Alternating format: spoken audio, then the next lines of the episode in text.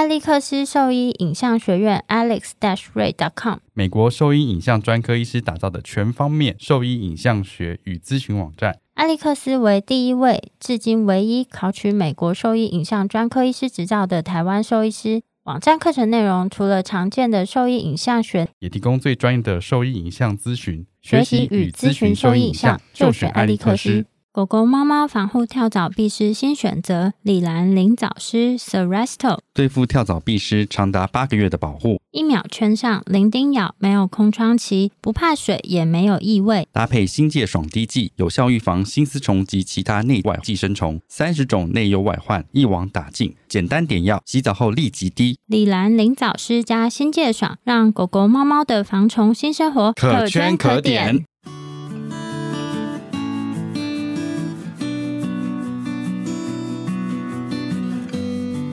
您现在收听的是 Wonder Vet Talk 超级好兽医的闲聊时间，我是兽医师萧慧珍，我是兽医师林哲宇 Steven，在这边我们会用轻松谈论的方式带给大家一些简单而正确的小动物相关资讯，也会和大家分享兽医师日常发生的有趣事情。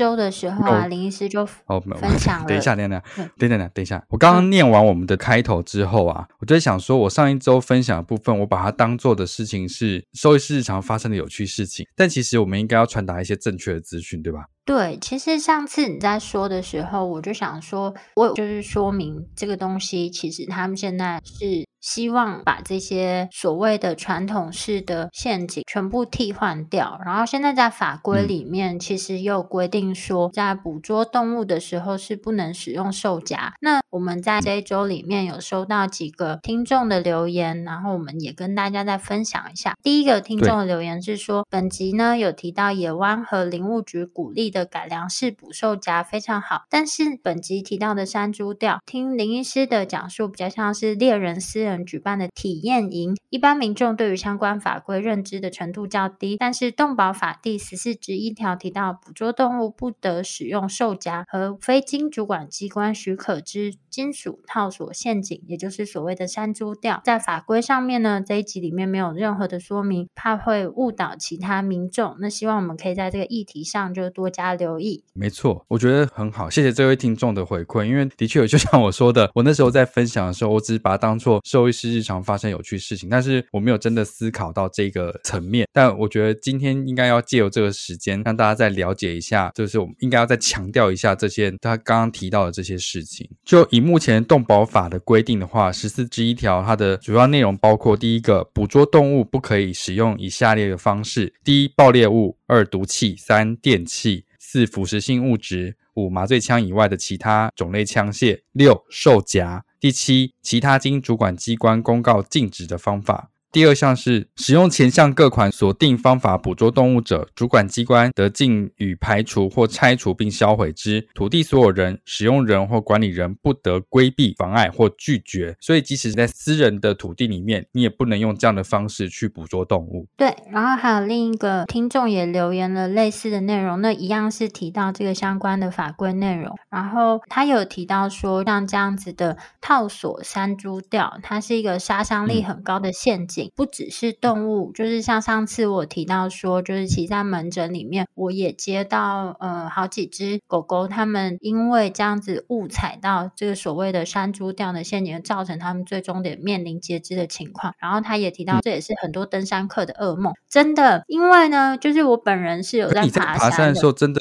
这些是有机会可能会碰到的东西吗？当然啦、啊，因为我以为就是我以为他们都是在比较人烟稀少的地方才会放置这种。就是这么可怕的陷阱哎，就是登山的路径，不是每一条都是，就是有很多登山客去走的啊。我觉得你可能想象的是说，像步道型的路线，对，我是那种步道，我想象的比较偏步道型的，不是。但所谓的登山，大部分都不是这种步道型的路线。然后，其实他们的路基都并不是很明显。那你上次传给我那个影片啊，我就说上面那个根本看不出来有挂个东西，嗯、那个真的踩到超危险的。像我们在爬一些，特别是。像终极山啦，就是那种高山，就是所谓的百岳，嗯、碰到这种机会可能相对比较低一点点。但是就是终极山多半呢，就是去爬的人没有那么多，然后他们也相对是比较低海拔的，所以在那些路基上啊，嗯、基本上我们就是靠 GPS，然后还有就是其他的登山客他们绑的一些布条去辨认那个走的轨迹。那像有一些就是路基啊，不是轨迹，路基，像有一些如果。他几个礼拜就是没有登山客去走，你再去走的时候，那些路基不清楚，而且有时候不清楚，你就会走到旁边的地方，然后那些旁边的地方真的都是有可能会有，哦、就是他根本看不清楚路在哪边啊。那假设有这个陷阱，真的被勾到踩到的话，嗯、其实真的超级可怕的。所以我自己就是会路基不清楚的情况下，其实我都会拿那个，你就会拿叫别人先往前走，不是，我会拿登山杖去推一推旁边，因为有时候甚至旁边那个下面是怎么样，你根本看不清楚。我就是这样子跌倒过很多次，然后我记得我之前有去花莲爬山，然后那个也是一个中级山，中间的路基超不清楚，然后但因为那个山超级辛苦的，我就是有点爬不上去，然后我就跟那个领队讲说。可不可以我在哪个地方等你们啊，什么之类的，然后等他们下来再接我或怎样之类的，就是我怕一直拖累其他人。然后他就指着旁边就跟我说：“你看旁边这些东西，你知道那些都是山猪，就是挖出来的，就是有一些土堆是那个山猪他们就挖出来的吗？”对，然后那个就是在我们走的路旁边而已啊。如果今天真的有猎人或者什么之类，他们就放那些陷阱在那边的话，我根本辨认不出来。而且我看到他讲那个之后，我就超害怕，我就用我全身的力量跟紧紧大家。而且像就是那种路基不清楚的地方，真的很容易走错路啦。然后他们就像我上次也提到，就是上次野湾的奇医师有提到，那我去那边的时候，他没有讲到，就是说有时候猎人他们自己放了这些兽夹，他们根本不记得放在哪边。所以你希望他们去换啊，嗯、或者收回，他们可能也没有办法辨识的出来，所以这也是一个隐忧。那现在就是林务局他们就在推广，就是改良式售夹，因为我觉得，当然这些东西是已经有立法禁止了，但是在执行层面上，可能没有办法到这么尽善尽美。然后至少现在我们可以用这样子折中的方式去推广这个改良式的售夹，然后避免有人员、野生动物或是其他的动物受到伤害。他是说，就是其实这个改良式的部分的话，现在在积极宣导下，然后已经有发出就近八成的改良式的售价这样子。我记得他在文章中也有提到说，他现在有奖励的办法，就是用奖励的方式去鼓励大家去更换像这样子的呃狩猎方法，目前他们的身体跟文化这样子，然后也不会对就是野生动物造成过多的伤害。对啊，但是这理想上是这样，但是实际执行层面上还是会有很大的困难吧。而且就是他今天说的是发出去，嗯、就是说他今天做了假设，我记得好像是制作五千个吧，还是之类的。哦，对对对，对啊，五千组，然后发出去。但是你怎么知道、嗯、他？你看他用那个简单的材料，一次就可以做个二三十组。然后假设每个人都这样做，嗯、你那五千组其实只是这个量，可能远远不及猎人他们制作的量。然后再来就是跟。然后，但是希望如果大家有知道这个资讯，我觉得像那个猎人体验营啊，他如果可以，他们应该在制作这个东西的时候就讲说，传统上是他们是这样子，然后但是呢，就是实际上现在是不被允许使用。那我们现在新的的话是用什么灵物觉的方式？因为我觉得毕竟是教小朋友嘛，然后其实有一些家长过去，难得已经聚集这么多人，他是愿意花时间在那边学习，然后观看，透过这。这种机会，你把这个资讯就是传达出去，其实我觉得会是更好的方式。嗯、这样子就是因为的确他在那时候，那时候其实只有提到说，嗯、的确这是他们传统的狩猎方法，然后跟传统的制作方式。但是那个营长完全没有提到说，现在现行的法规跟他们现在现行的捕兽的器具应该是怎么样的才是符合法规的。他们没有特别提到这一点，我不知道他们应该知道吧。这很难说啊，但是我觉得他们今天举办这个活动，应该要同时把这个资讯说明出来，嗯、不然其实他们这样子一次也是误导了很多民众，然后还有小朋友。确实，如果是我的话，我可能当下会跟他讲，然后就会被那个营长或是 什么白眼，我就是会这样子的人。我，我觉得你知道当时又说什么吗？他就说我那时候就没有在 听，他就说他就是有一个竹机钓，就来抓那个放山鸡嘛。他说那个。放山鸡才是好吃啊，就是营养价值很高啊。他说一般人那个饲料鸡啊都有打药啊，生长激素啊。他讲这个，然后其实我就没有想要理他，但我，就是、我就没有当当场跟他说什么、啊。对啊，但是我我我这个人就是没有办法忍受，我就是会讲，所以有时候我就会受到白眼。没错，我们就是需要你这样的人，我就是那个沉默不语的人，其实是。踢出去，我就会 就是可能之后那个就是比如说我去做倒马机的环节的时候，营长就会不小心 那个杵就会打到我的手之类的。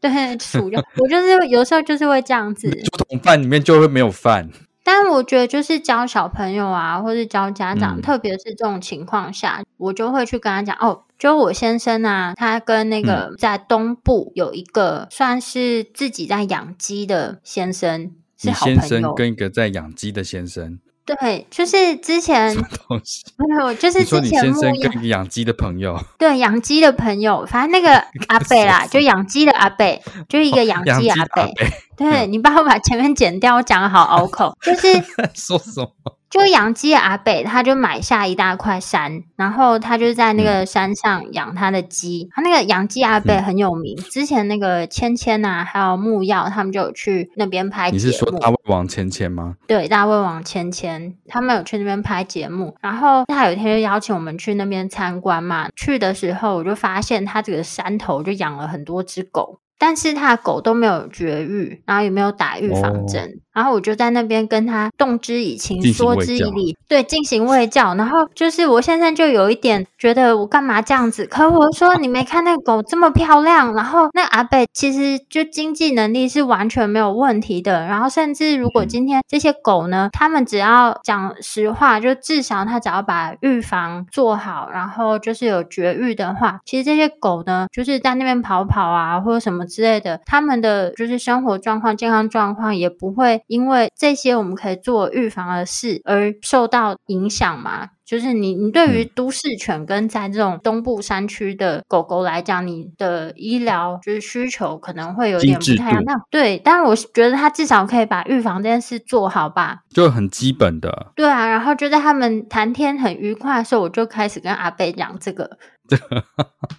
那阿贝有认真听吗？其实没有，但是我就是后来就回去还贴了一些东西，叫我先生一定要传给那个阿贝，跟他讲说一定要帮那些狗打疫苗，然后甚至呢，如果像他那个狗狗那么多只啊，就是没有办法一只一只带去的话，那是不是就是我也可以介绍他几间，就是在花莲的兽医院，看他们可不可以有什么合作，可以有兽医师到那边，就是帮他们做预防药的投予啊、打疫苗啊什么之类的。而且现在不是都有一年一次的那个新丝虫预防，嗯、最适合这种。山上阿贝养的狗，对，真的。那他的有他有牧场兽医师吗？没有啊，他们就自己在养鸡啊。他嗯都没有都没有，就反正我就是有时候就心中会有一股这种强烈的感觉，我就会那边讲你的使命感，这就是你的天职，我很羞愧。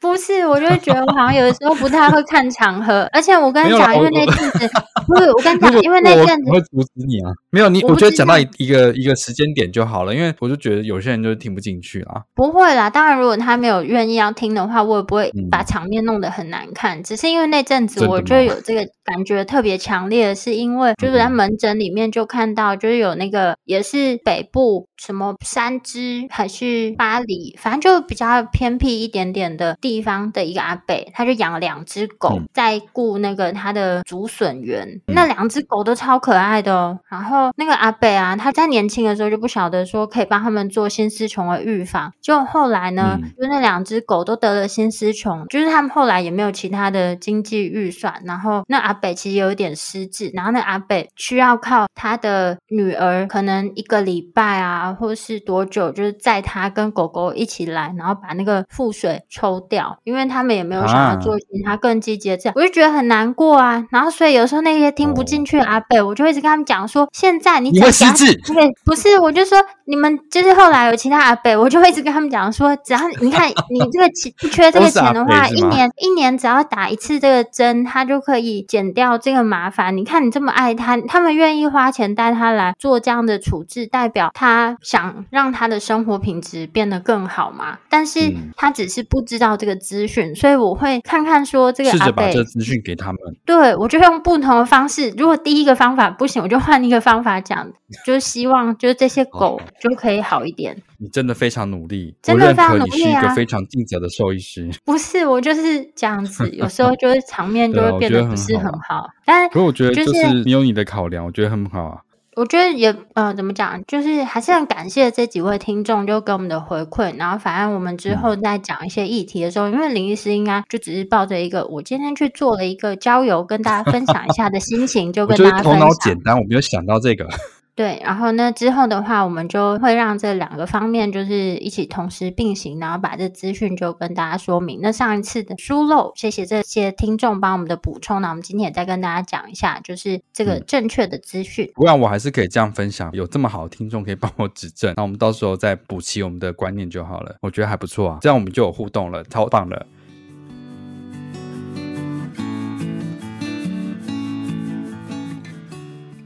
我是兽医师刘乃杰，您现在收听的是 Wonder Vet Talk 超级好兽医的闲聊时间，最专业的小动物知识 Podcast 频道。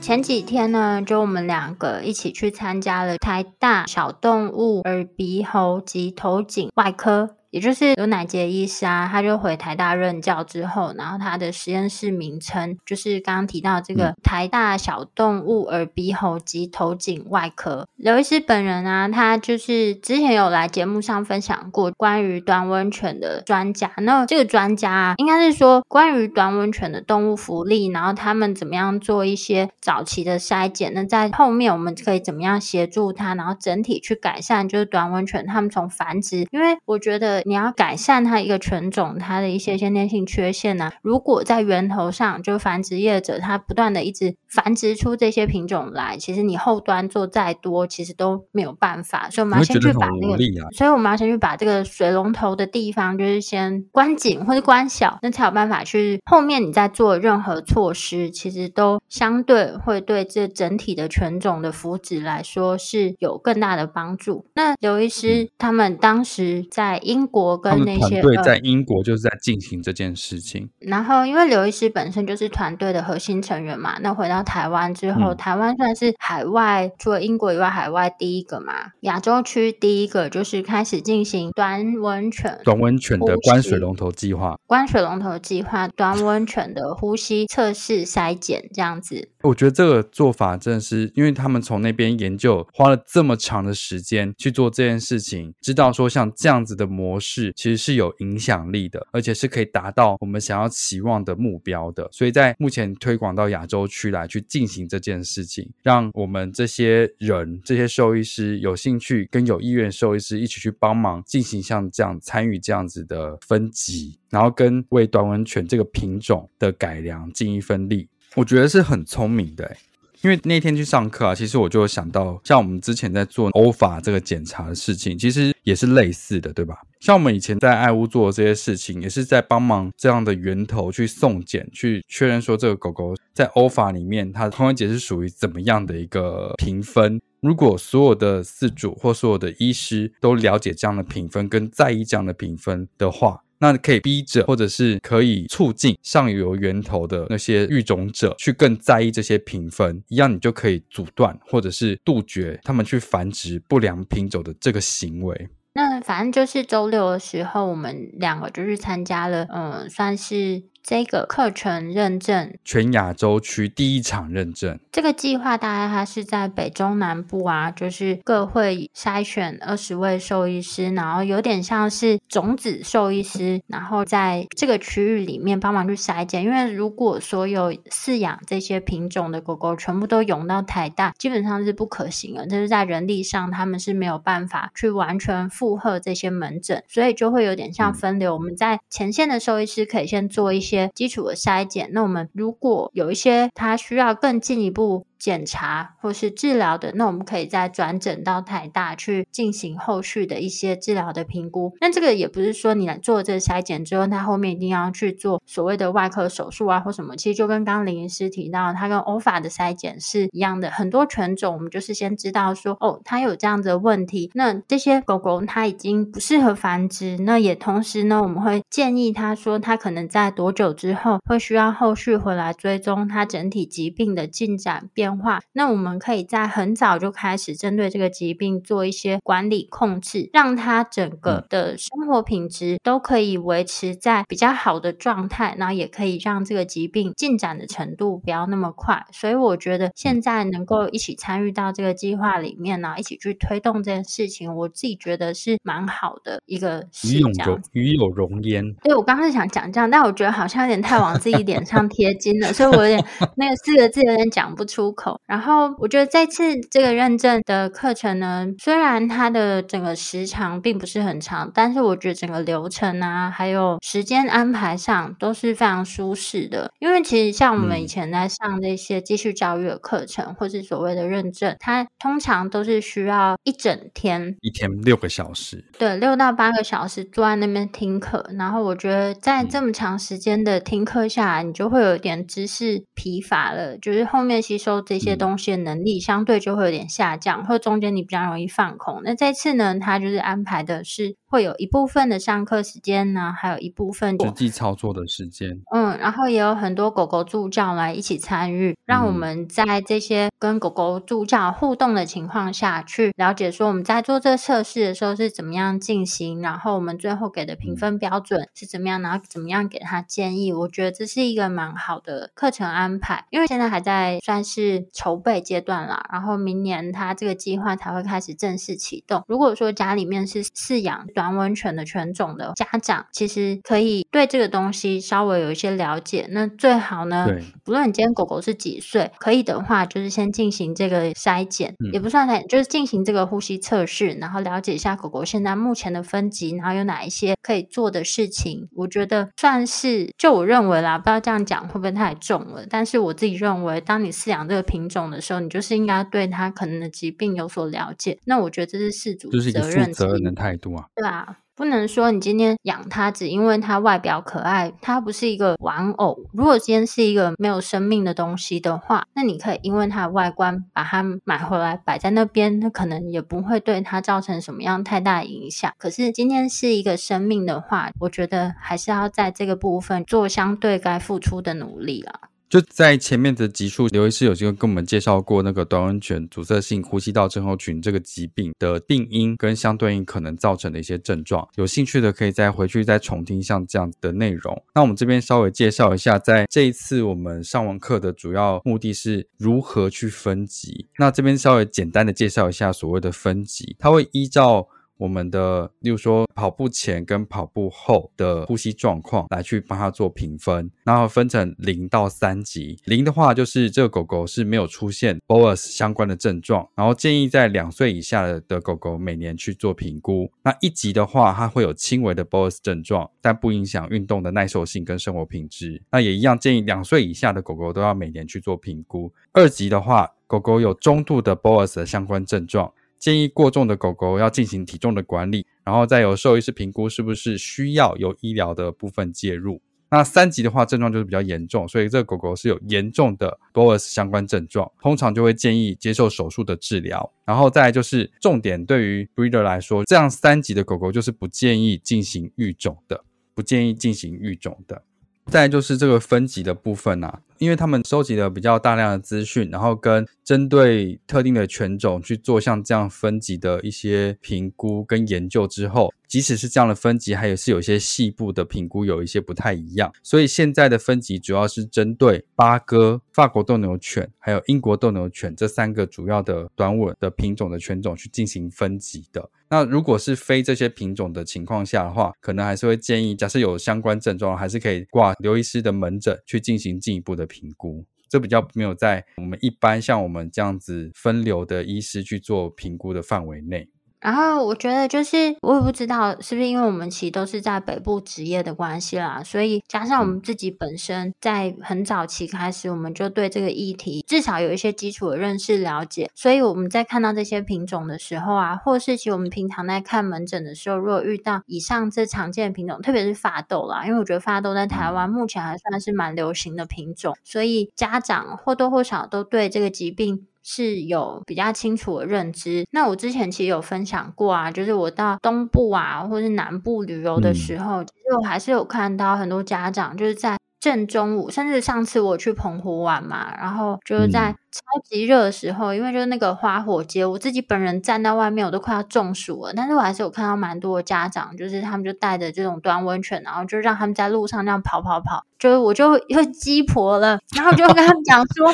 就是这个天职不是，我就有点怕，就是他们在那边如果真的中暑啊，或什么之类的，是不是就医相对也没有这么方便跟容易？我就会过去跟他讲说，这个狗可能要注意一下。当然也没有讲说，哎，这个一定要怎样？这样我就说，那个天气有点热，就是狗狗看要不要稍微注意一下它呼吸的状况，这样子。但是我就发现他们很多其实对这个好像都没有很熟悉，就是因为你看，如果是已经知道这个疾病的家长，绝对不会在正中午的时候把他的短婚犬放在路上这样子走吧，完全没有遮荫的情况下，地板其实也蛮烫的。然后我自己走在路上都，我在澎湖也中暑，所以在这种温度下，人人都受不了了，更何况是这种短温泉。就代表说，离开我们所熟知的地方，其实还有很多的家长，他们也许是没有接触过这样的讯息，或是他们真的比较没有这样的管道啦。希望如果有什么狗聚啊，或是任何，如果你的亲朋好友们有饲养这些犬种的话，嗯、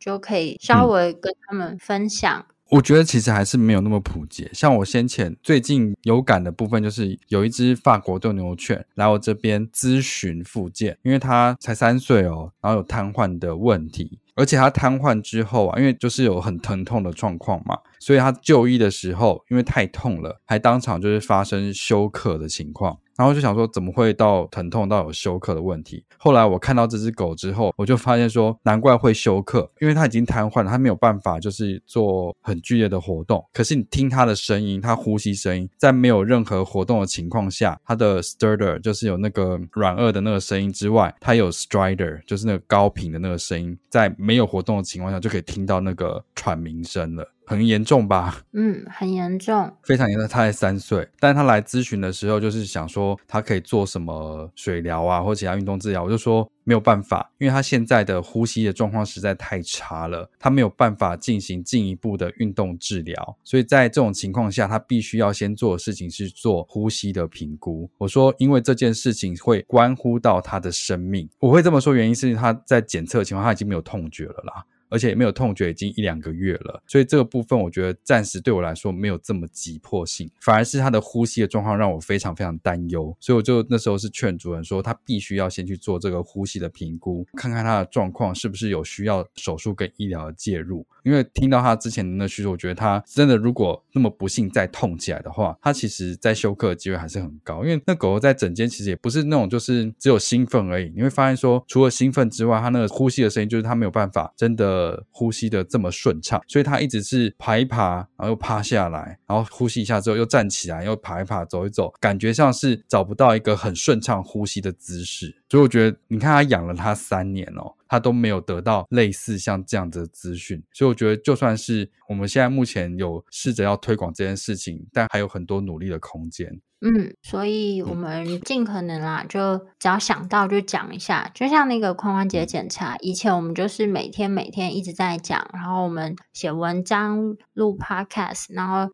但还是在门诊中会遇到很多像好发品种，他们对于髋关节疾病还是不太了解的家长，所以就是卫教之路不也不是只有兽医师。这方面推行是也需要家长啊，都担任这个资讯传递的角色。那这个这个资讯，我们有把资料都已经放上网了。那希望就是在有能力的情况下，都是帮他把这些资讯推播出去，让需要这些资讯的人都能够很轻易的得到这些资讯。其实我也是要讲一下，就是之前大家在饲养动物的时候啊，就是很习惯就会到社团网站上去问说，哦，那我的狗现在这样子怎么办啊？或是他就是会去 Google 搜寻一下。但其实很多时候啊，那些资讯就是所谓的经验谈，或是 Google 搜寻，你有可能前几个跑出来的根本也不是什么官方单位提供的一些讯息。所以我现在就是，我们就发现，就是自从那个 ChatGPT 之后啊，